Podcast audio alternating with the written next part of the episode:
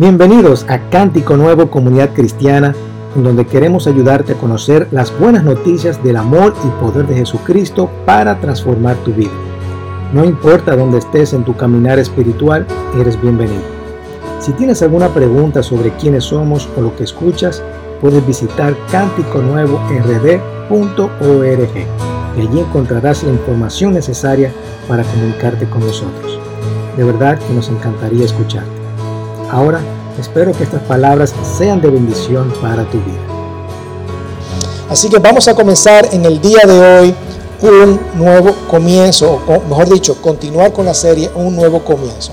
La semana pasada les decía que comenzamos con el Evangelio de Marcos, aunque es Mateo el primero, pero comenzamos con el Marcos precisamente para establecer que Marcos vino, o su mensaje principal es decirle al mundo, óyeme, Jesucristo vino a cambiar la historia. Jesucristo vino a cambiar la humanidad. Jesucristo vino a cambiar tu vida. Jesús vino, Jesús vino a hacer un cambio en nuestras vidas. Y vino a restaurar las cosas que se habían perdido, como lo que fue la verdad, el poder, la salud física. Todo eso vino a restaurar Jesucristo. Y para eso Jesús vino a la tierra. Y eso es un nuevo cambio un nuevo comienzo para nuestras vidas desde que Jesús vino a este mundo. Vino a hacer este nuevo comienzo, un nuevo cambio. ¿Ok? Y quisimos establecer eso. En el día de hoy vamos a ver el Evangelio de Mateo. Mateo y cómo Mateo presenta a Jesucristo.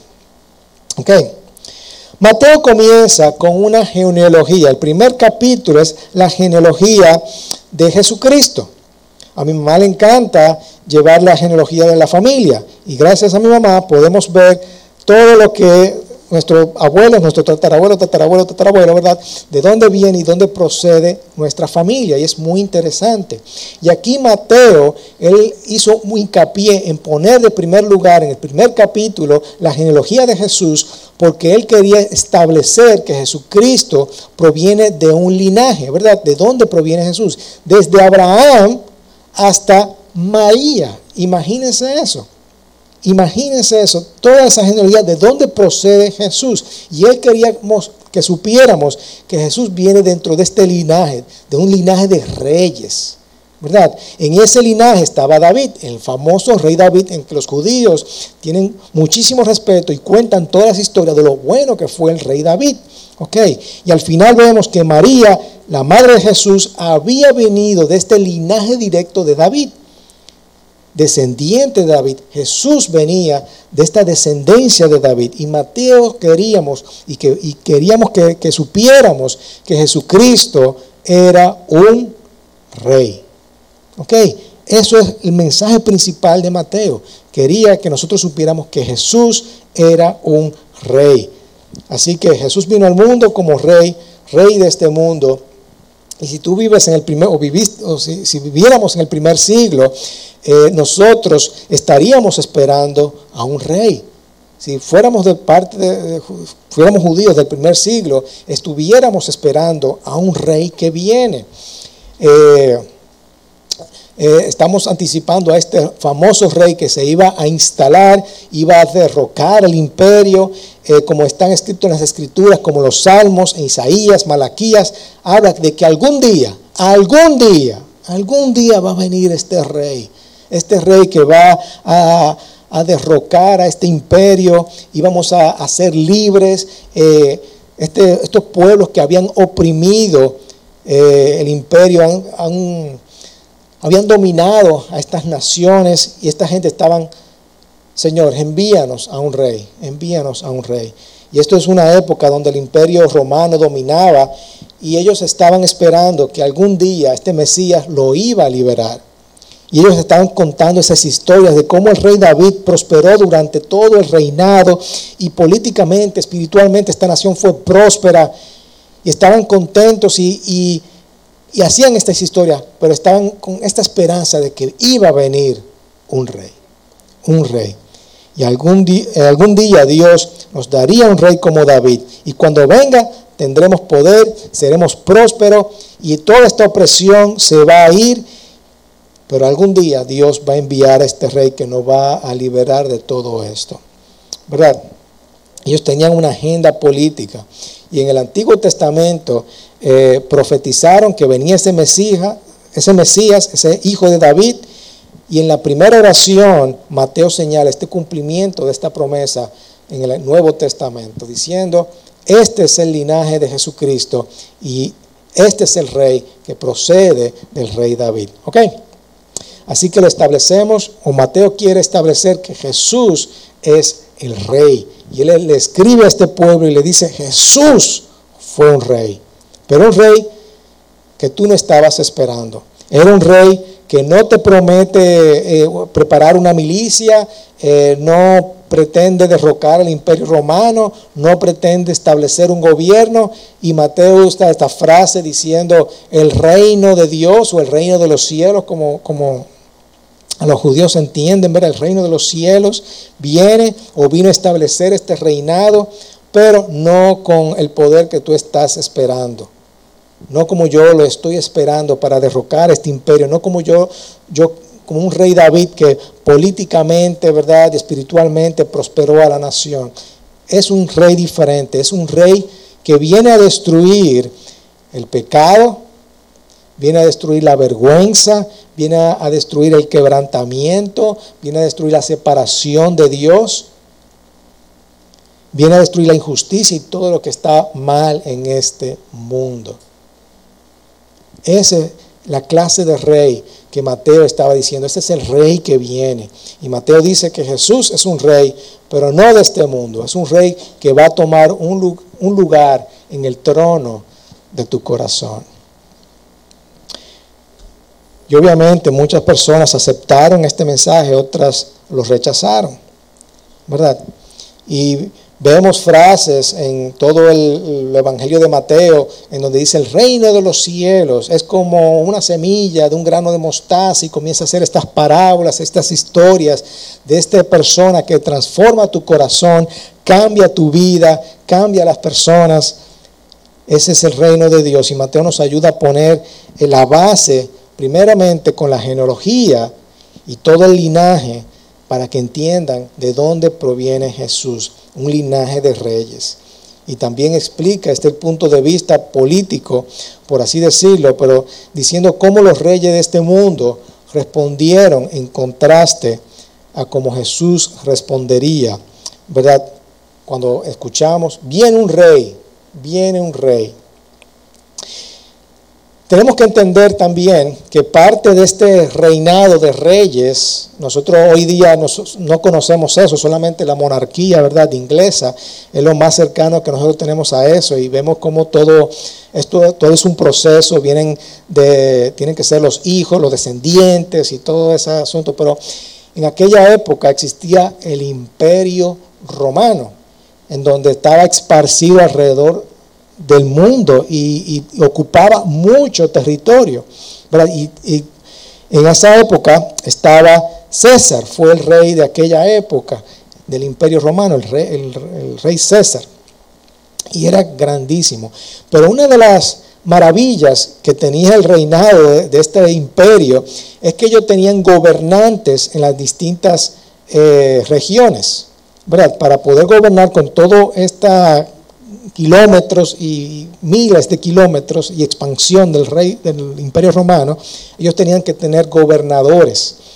Y ellos le decían, mira, tú vas a ser el gobernador de esta región y tú puedes ser, hacer lo que tú quieras, eh, rico, eh, gobierna como tú quieras, pero siempre y cuando tú me rindas culto a mí, al César, ¿verdad? Y me pagas mis impuestos y me rinda culto a mí, entonces tú puedes hacer lo que tú quieras, tú eres rey de esa nación, ese es el gobernador local. Vamos a hacer lo que tú quieras, pero siempre y cuando me rindan culto a mí. En el lugar de Jerusalén, donde ocurrió todo, eh, todo lo que nosotros conocemos, sobre Jesús estaba este señor, que obviamente no es alguna pintura, ¿verdad? No sabemos de dónde proviene ni nada, pero eso fue lo que encontré en internet. y en aquella época los artistas tenían que ser muy eh, pulidos, ¿verdad? Porque si no, me hacía feo, yo te mato. Así que vamos a decir que este fue nuestro gran eh, personaje de la historia, ¿verdad? El rey Herodes. El rey eh, Herodes, lo poco que sabemos es que fue un rey muy malo, un rey muy malvado. Era un rey paranoico, de hecho tenía dos hijos y lo mandó a matar. Imagínense, porque no querían que ellos fueran reyes. No querían que, que este linaje eh, me sustituyera a mí. Ejecutó a su esposa, porque su esposa estaba tomando mucho poder y mucha influencia. Imagínense. Fue odiado por las personas. Y cuando enfermó, eh, escribió falsos testimonios de un, grupo de judíos. De hecho, mandó a meter preso a, millares de judíos. No, estoy, estoy exagerando, pero a un grupo de judíos. Y dijo que yo quiero que estas personas la ejecuten cuando yo me muera. Cuando yo me muera, yo quiero que ejecuten a estas personas porque nadie va a recordar o hará luto de mi muerte. Pero yo quiero que recuerden el día en que yo muera. Imagínense. De hecho, el mismo emperador César dijo, óyeme, es mejor ser un cerdo que ser un hijo de Herodes. Ustedes saben que en aquella época no se comía cerdo, ¿verdad? Él iba a matar, prefería matar a sus hijos que matar al cerdo. Eso fue el mismo César que dijo eso sobre él. O sea, para que ustedes vean la maldad que había en este hombre. Y de hecho, él se quería ganar la influencia del pueblo judío y lo único que, una de las cosas buenas que hizo fue reconstruir el templo, el templo de Jerusalén fue el único como, legado que él dejó para ganar el favor de los judíos, ¿verdad? Pero era un hombre malvado, era un hombre malo. Así que mientras nos embarcamos, ¿verdad?, en las escrituras y vemos las escrituras del día de hoy, vamos a ver cómo dos personas de influencias, reyes, reyes responden y estas respuestas responden a la, llegada de un nuevo rey al, al pueblo, ¿verdad? Y cómo esas respuestas nos pueden ayudar a nuestros corazones. Muchas personas les rinden corazón a distintas cosas que lo convierten en dueños y reyes de sus vidas. ¿Cierto? Hay muchas áreas de nuestras vidas en donde yo quiero reinar, en donde yo soy el dueño. Para poner algunos ejemplos, hay gente que le rinde culto al dinero o a su trabajo, ¿verdad? Es más importante y eso es el trono de su corazón. No hay nadie que se meta con la cartera de un hombre, ¿verdad? Tú te metes con todo. Sí, Jesús, yo sigo a Jesús, pero con mi cartera no te metas, ¿verdad? Nosotros damos el curso de, eh, de de Crown, ¿verdad? De conceptos financieros de Crown. Y una de las historias que dice viene de los caballeros, que los caballeros eh, de templarios se hacían cristianos y ellos se bautizaban, pero dejaban la espada afuera, diciendo, yo voy a ser cristiano, pero no te metas con mi espada. Asimismo, nosotros los cristianos, sí, yo voy a ser cristiano, pero no te metas con mi cartera. ¿verdad? Y entronamos a, nuestro, a, estas áreas de nuestras vidas, cualquier, puede ser perdón, falta de perdón, puede ser eh, eh, con, las relaciones, con el matrimonio, con cualquier cosa. Yo quiero empoderar todo menos a Dios. Y quiero ser el dueño de esta área de mi vida. Y eso produce orgullo, produce egoísmo. Y esto es, en este mensaje, en el día de hoy, vamos a ver cómo nosotros podemos responder a esta noticia de que, ok, Cristo quiere tomar control de esa área de tu vida. ¿Cómo yo voy a responder? ¿Cómo yo voy a responder, verdad? La idea es entender que este, cuando yo pongo a Cristo en mi corazón y yo le doy, ok, yo te voy a dar la oportunidad, yo te voy a dar eh, el trono, te voy a instaurar como rey en esa área de mi vida vamos a tener un, cambio en nuestro corazón, vamos a transformar nuestros corazones. Así que si me acompañan en las escrituras, vamos a ver Mateo 2, ya vimos que Mateo 1 es prácticamente la genealogía de Jesús, pero Mateo 2 dice, ya aquí Mateo, Marcos ni mencionó nada, nada de la Navidad, Mateo ya es el que da un poquito, eh, comienza hablando de la Navidad, ¿verdad? Desde el nacimiento de Cristo. Así que después de nacer Jesús, en este caso ya después, después de nacer Jesús en Belén de Judea, en tiempos del rey Herodes, del famoso rey que acabamos de hablar, rey malo, unos sabios del oriente llegaron a Jerusalén preguntando, estos sabios es lo que nosotros conocemos comúnmente como qué? Como los reyes magos, ¿verdad? Eh, viene de la palabra magoi, que es mago, pero no es mago de hacer magia, sino eran personas que estudiaban las estrellas, eh, los astros, la luna y todo lo demás. Donde este rey de los judíos, ¿dónde está el rey de los judíos que ha nacido? Ellos ignorantemente, ¿verdad? Vienen, fueron a donde Herodes y le preguntaron a Herodes, ven acá, Herodes, tiene un nuevo rey, ¿verdad? Porque vimos su estrella en el oriente y lo vemos y lo hemos venido, hemos venido a adorar, adorar. Hemos venido a adorar este rey, este nuevo rey, porque hemos visto su estrella. Cuando leyó el rey Herodes, imagínate, un hombre que había matado a sus dos hijos porque no querían que fueran reyes, Herodes se turbó, se turbó.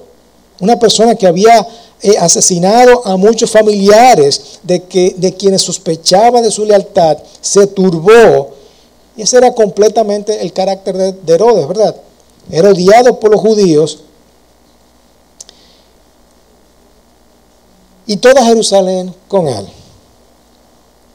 Entonces el rey se reunió, reunió a todos los principales sacerdotes y escribas del pueblo, obviamente comenzó a llamar a los eh, estudiosos de la ley, ven acá, ¿de qué me están hablando esta gente que acaban de llegar? Vinieron de por ahí, me están diciendo que hay un nuevo rey. ¿Qué significa esto?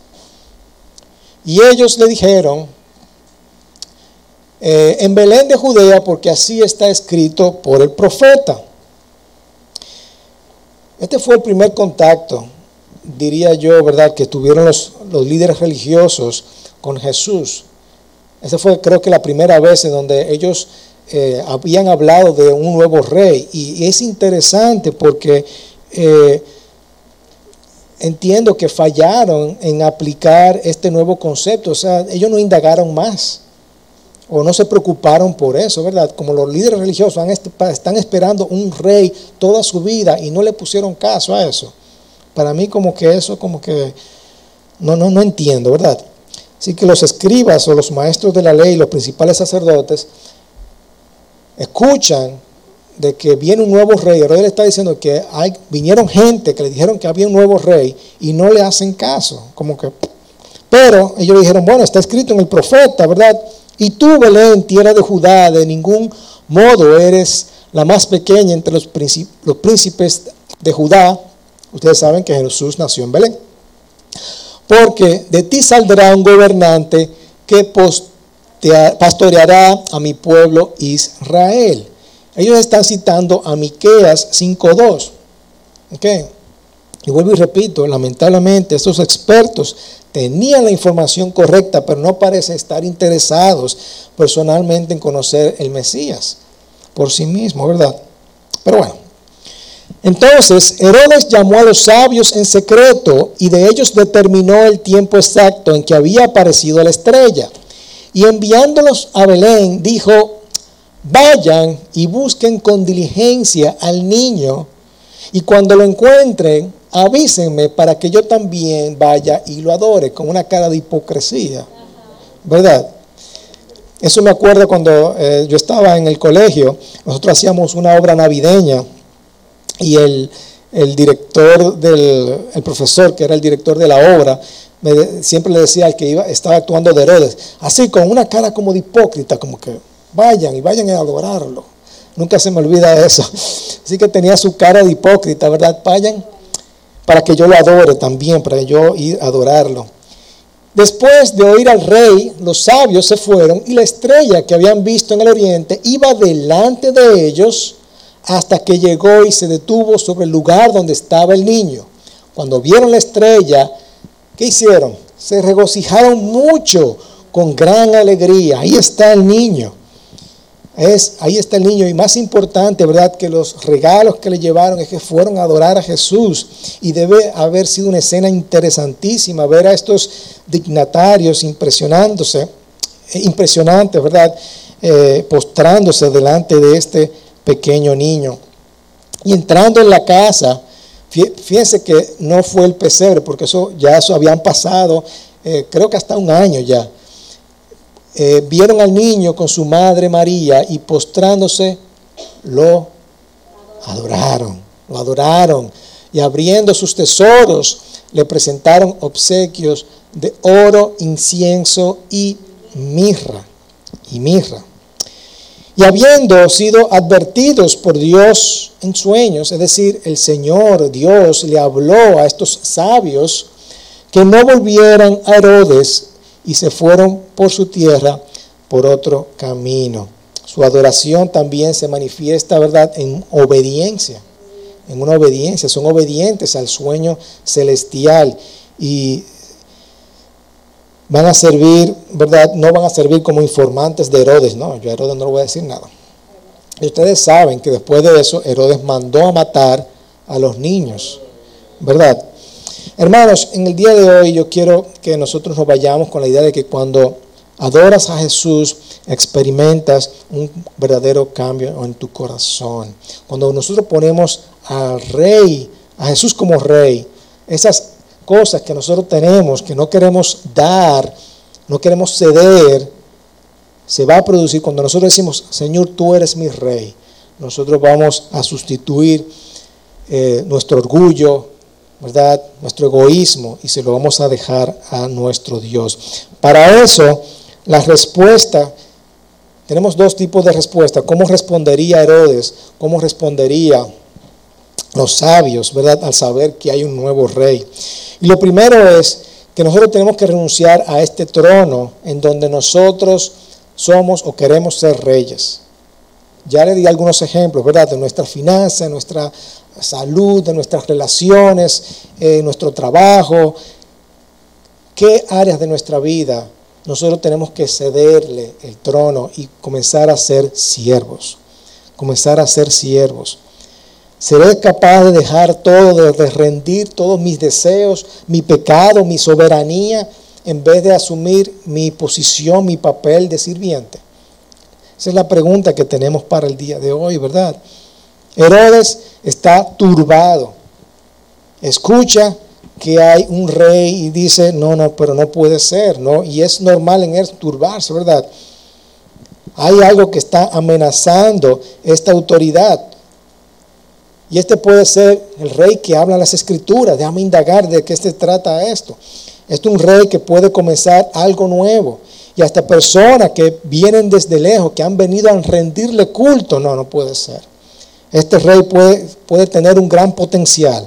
Así que estoy esperando que me digan bien de este rey para yo enviarlo a matar. ¿Verdad? Nadie se puede interponer con esto. Así que está nervioso, está desesperado y está dispuesto a matar, a acabar con la vida de estas personas de quien ha escrito, se ha escrito por años. Está desesperado, ¿verdad? Y hay dos formas, dos respuestas. Herodes vio lo que podía perder. Herodes vio lo que podía perder. Puedo perder todas mis riquezas, todos mis recursos, toda mi influencia, todo el poder. Eso fue lo que vio Herodes. Y nosotros no queremos ceder a estas cosas en nuestros corazones porque no queremos ceder. No queremos ceder, no queremos perder lo que nosotros entendemos que es mejor para nosotros, lo que nosotros queremos ser dueños de nuestras vidas. ¿Verdad? Los magos, los sabios, vieron lo que ellos podían ganar lo que ellos podían ganar. Y no sabemos mucho de los magos. Déjenme hablar un poquito acerca de los famosos magos. Dije, dije que los magos vienen de la palabra magois, ¿verdad? Que son sabios que estudian la astrología, la medicina, las ciencias naturales, eran consejeros, eran estudiosos de la ciencia. La tradición dice que habían tres, pero yo no creo que habían tres, yo creo que habían varios sabios. De hecho, esa gente viajan en manadas, viajan con un grupo de personas y no viajan solo, viajan con su equipo, con sus personas que lo ayudan, ¿verdad? Son eh, personas de gran influencia. Eh, y dicen que habían tres porque habían tres regalos, pero no necesariamente era así. Eh, y es interesante que una leyenda, dicen, hasta le ponen nombre de, ¿cuáles son los nombres? Gaspar, Melchor y Baltasar. Déjeme decirle que eso no es bíblico. Eso no lo dice la Biblia. Ok. Así que no sabemos cuáles eran realmente sus nombres, pero eh, eso no es bíblico.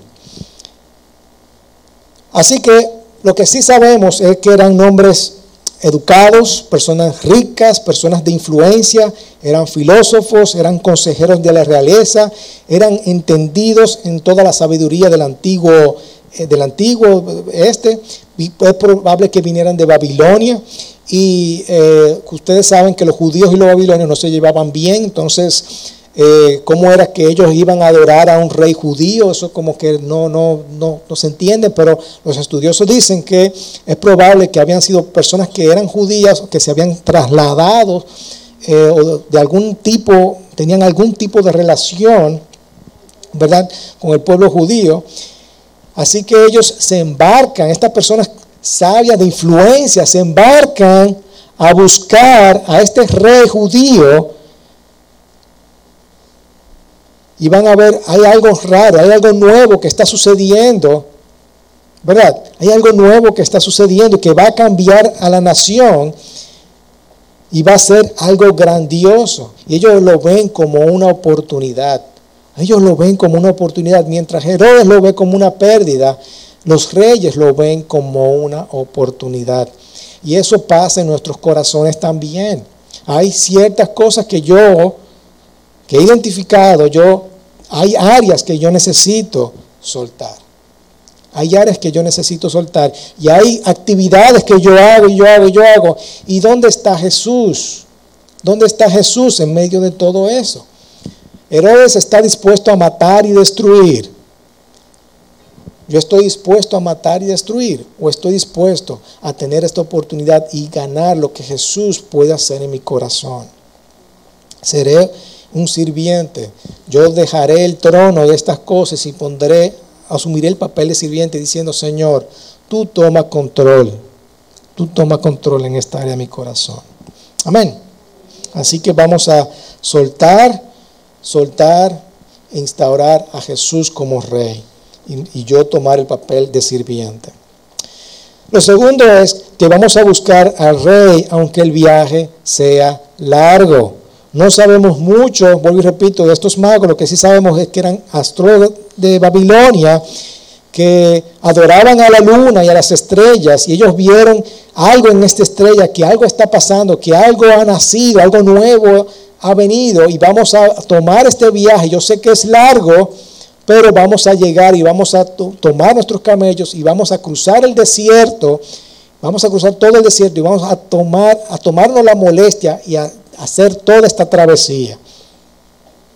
Herodes tiene un nuevo rey, así que vamos a irlo a ver. Y a esto hay un proceso, ¿verdad? Donde quiera que esté este rey, yo lo voy a seguir. Y hablamos un poquito la semana pasada de esto, en donde le dijo a estas personas, a estos eh, a estas personas que estaban pescando y le dijo, ven, sígueme, sígueme.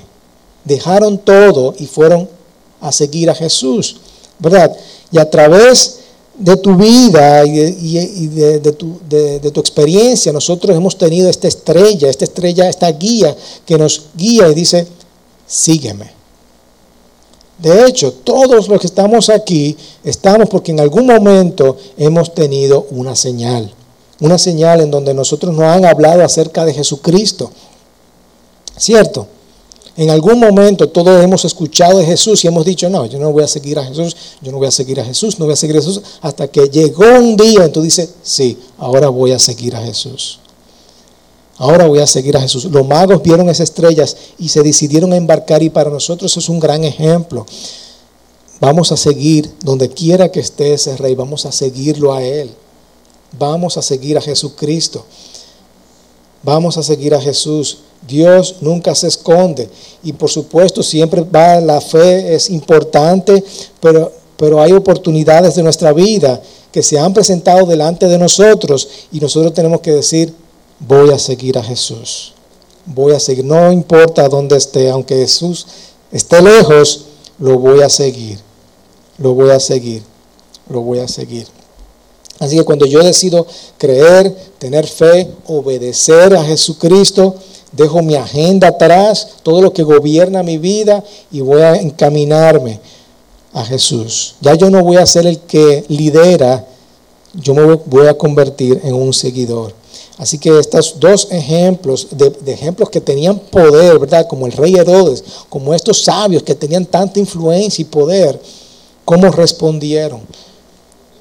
Herodes no quería ser liderado, ¿verdad? No hay nadie que me quite el poder, no hay nadie que, pueda sustituirme. Los sabios no, los sabios fueron, sin importar la travesía que, que tuvieran, ellos fueron a rendirle culto a este rey. Los magos buscaron a Jesús, lo encontraron, lo adoraron, incluso hasta pasar todo ese costo. Y uno se pregunta, ¿y dónde está Jesús? ¿Dónde está Jesús en todo este lío? Eso, eso fue una frase, yo no sé, mí no se recuerda, pero eh, antes uno ponía el, nacimiento, ¿verdad? Y uno, como era de cerámica, uno lo envolvía en, en papel, ¿verdad? Que uno lo ponía en periódico y papel. Y yo estaba desenvolviendo el nacimiento y no encuentro a Jesús. ¿Y dónde está Jesús? Porque Jesús es chiquitico. y salta la, señora, Rómula. ¿Y dónde está Jesús en este lío? y yo me pregunto, yo, bueno, es, una buena pregunta hacerse en el día de hoy. ¿Dónde está Jesús en este lío? En el lío de mi vida, ¿verdad? ¿Dónde está Jesús? ¿Dónde está Jesús? Es una buena pregunta. ¿Dónde está Jesús mientras celebramos la Navidad? Mientras yo me embarco en esta travesía de mi vida, en donde yo estoy en el trabajo, en donde estoy haciendo cualquier actividad y me olvido acerca de Jesús. ¿Dónde está Jesús? Vamos a buscar al Rey, aunque el viaje sea largo. Vamos a buscarlo y a perseverar en esta búsqueda, siempre buscando a Jesús todos los días de mi vida. ¿verdad? Y por último, adora al rey con manos abiertas. A manos abiertas. Yo voy a tomar o yo voy a dar. La Navidad es una época en donde eh, obviamente hay mucho consumo, ¿verdad? Se convierte en una, un consumismo, ¿verdad? Pero se trata, y se trata muchas veces de lo que yo quiero. Yo quiero esto, yo quiero para Navidad, yo quiero esto, yo quiero esto, yo quiero aquello. Pero tenemos que pensar en cómo nosotros vamos también a dar, a dar, y no me refiero a dar lo material, ¿verdad? También me refiero a dar a nuestro Dios, a nuestro Rey de Reyes, Señor de Señores. Y es una época bien bonita porque eh, me gusta que los niños reciban sus regalos. Nosotros tenemos una tradición eh, de, Adviento, ¿verdad? Donde el primero de diciembre le ponemos un regalito a los niños, un disparate, un dulcito, una galletita, un caramelito a los niños hasta el 25 de diciembre y nos encanta también verlos abrir sus regalos, ¿verdad? Eso es parte de uno como padre, la satisfacción de ver a los niños abrir sus regalos y tenemos nuestra tradición ¿no? con nuestras pijamas, nos tomamos la foto, aunque nunca la publicamos porque uno liceo siempre dice que está de greñada. imagínense, uno con las ojeras así y se pone, nos tiramos nuestra foto navideña con nuestras pijamas. Es un momento bonito, ¿verdad? Pero lo que quiero, mi punto es que nosotros tenemos que pensar en cómo nosotros vamos a dar a nuestro Rey de Reyes y Señor de Señores. Y hay dos formas de responder también, ¿verdad? Viene Herodes y dice, yo voy a matar a todos los hijos para que no, no venga este nuevo rey, no, no prospere, quitarle la vida y eh, entristecer a todas estas personas, a todas estas familias que van a perder sus hijos. A mí eso no me importa, dice Herodes, ¿verdad? Es una persona que toma, que quita, que quita todo. Los sabios, sin embargo, van con sus manos llenas, manos no, iba a poner manos llenas como el título, pero preferí poner manos abiertas para que no se entendiera que manos llenas significa un regalo, ¿verdad? Estoy hablando de manos abiertas, decirle, Señor, tú eres mi rey, mi rey. Y la mejor eh, adoración que yo te puedo dar es mi obediencia, ¿verdad? Mi obediencia, yo te quiero obedecer, yo te quiero seguir. Eso es un discípulo, ¿verdad? Aquellas personas que obedecen a Jesús. Yo no sé cómo sería el baby shower de aquella época, pero esta gente le, llevaron oro, incienso y mirra. Esos no son regalos para un bebé, ¿verdad? Esos son regalos para reyes. Es un regalo para rey. Estaba leyendo que con ese dinero, con ese oro que le entregaron, fue que José y María pudieron hacer su viaje a Egipto. Yo no lo sé, pero de, algo le sirvió, ¿verdad? Pero no era, no era un regalo para bebé. Aquí hacemos regalos, hacemos, ¿qué es lo que regalamos? Pampers, pañaleras, eh, leche, ropita, pero esos son regalos para reyes. ¿Ok? Regalos poco inusual. Pero ellos vinieron a adorarlo y algo distintivo, algo nuevo que pasó, este nuevo rey, este nuevo acontecimiento que ha sucedido, fueron y lo adoraron. Y para mí debe ser un, algo bien interesante que estas personas de, alto prestigio, de alta influencia, de alto poder, llegaran a esta casa humilde y se postraran delante de este bebé, para mí eso fue algo bien interesante. Algo bien interesante. Eh, llegaran a esta casa donde sus padres eran jóvenes, ¿verdad? jovencitos, que no sabían ni, ni siquiera lo que estaban haciendo. Personas intelectuales con gran conocimiento y le trajeron regalos a estos reyes y fueron como sirvientes. Se postraron delante del rey. ¿Cuál va a ser mi orientación hacia Jesús? ¿Yo voy a tomar o voy a dar? Vamos a dar al rey del rey. Vamos a venir con manos abiertas. De hecho, eh, el pastor Spurgeon de los 1800 ¿verdad? escribió, los que buscan a Jesús lo verán, los que verdaderamente lo ven lo adorarán, los que adoran, consagran su sustancia a Él. Los que buscan a Jesús lo verán verdaderamente. Los magos vinieron con manos abiertas y parte de esa adoración es dar. Es dar. Y vuelvo y repito, no tiene que ser, no estoy hablando de, de lo físico, ¿verdad? Obediencia. Vamos a darle obediencia. Se rinden y se arrodillan delante de bebé, de este bebé. Herodes, sin embargo, con estas inseguridades, lo, tiene sus manos atadas, no quiere dar, todo es para mí, quiere todo lo contrario, quitar, quitar. Él quiere, él no quiere adorar, él quiere que lo adore. Amén. ¿Cómo ponemos esto en acción, hermanos? ¿En cuáles áreas de nuestras vidas nuestro corazón necesita a Jesús? Yo Creo en Jesucristo, pero hay áreas de mi vida que no quiero soltarle, hermanos. Y esto es una, buena oportunidad en estas Navidades hoy, ¿verdad? Un nuevo comienzo hoy. Le decía la semana pasada que no tenemos que esperar a enero. Hoy, cómo Jesús puede eh, tomar el control de mis vocaciones, de mis relaciones, de mi finanza, de mi sexualidad, de lo que, de lo que algo en el pasado, la falta de perdón cómo yo puedo inaugurar y poner y entronar a Jesucristo en esta parte de mi corazón en el día de hoy. Amén. ¿Cómo yo elijo? ¿Cómo yo elijo elegir a Jesús? ¿Verdad? Voy a elegir. Yo elijo elegir a Jesús. Un trabalengua. Elijo elegir a Jesús en mi vida. Amén. Así que vamos a orar por esto. Vamos a, a a pensar, Señor, hay, hay ciertas cosas en mi corazón que necesitan, te necesitan a ti, que yo todavía soy el dueño. Yo no quiero ser el dueño, yo quiero ser un sirviente. Yo quiero ponerte a ti. No importa la travesía, el viaje largo que esto tome, el proceso que esto tome, pero yo quiero instaurarte como rey de mi vida. Como rey de mi vida. Padre, te presento todas estas peticiones delante de ti, Señor, todas estas áreas de mi vida que yo todavía eh, no he dado, no he cedido a ti, Señor Jesús. Tú sabes cuáles son. Te pido por cada uno de mis hermanos, Padre Santo, y todas, todas estas áreas que no me permiten avanzar como cristiano, Señor, como, como obediente, como servidor tuyo, Señor. Yo te pido, Padre Santo, que en esta mañana nosotros podamos rendirte estas áreas a ti, Señor, instaurarte como el Rey de Reyes.